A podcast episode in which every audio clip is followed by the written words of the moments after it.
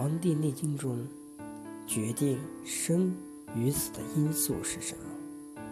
古人不仅把精气看作是生命的物质基础，而且把与人体的生命活动密切相关的神、脏腑、经络看作是能够把人体的各个部分之间有机的联系在一起的系统。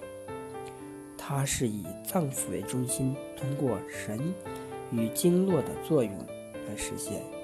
具体的说，就是《黄帝内经》中认为，关乎人的生。与死是以下几个因素所决定的：神、精、血、津液、气、经络。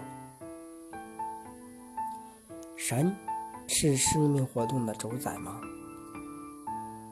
人在中国人的传统观念中有着举足轻重的地位。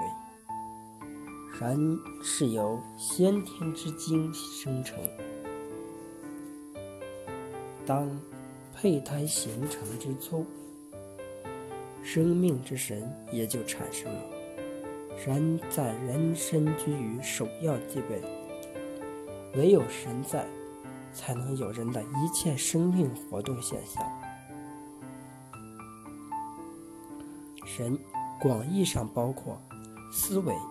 意识、情绪、感知、运动等，即神、魂、魄、意、志五种神智的综合反应。心神是人的生命活动现象的总称。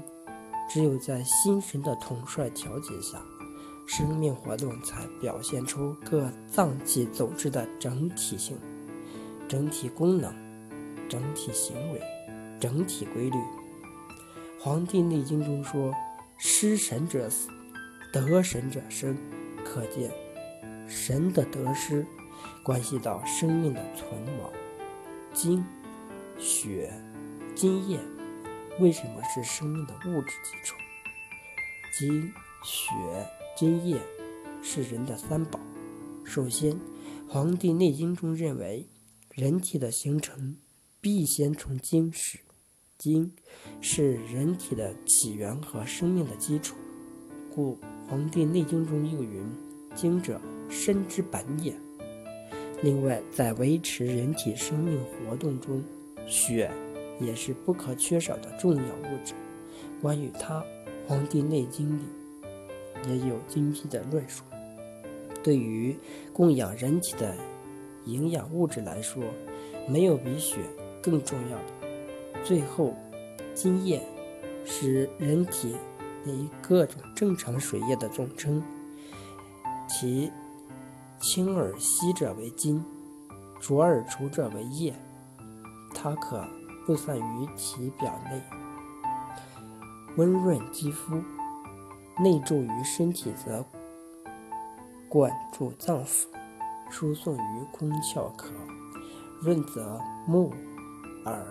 口、鼻流注于关节以华丽关节，渗透于骨髓能补益脑髓。由此，我们也不难看出，精、血、津液是构成人体及促进人体生长发育的基础物质。若其不足，将会严重影响人体的健康。气是生命活动的动力和根本。茫茫苍穹，宇宙洪荒，气是其构成的最基本元素。其间的一切都是由于气的运动变化而产生，人当然也不例外。《黄帝内经》中认为，气同样也是构成人体的基本物质，并以气的运动变化来说明机体的各种生命现象。气。是人体生命活动的根本，万物依赖于气而生化存在。正因为气是生命活动的根本和动力，宋朝《圣纪总录》中提出“人之有是形也，因气而荣，因气而病”的观点，足可见气的变化直接关系着人体的盛衰和夭折。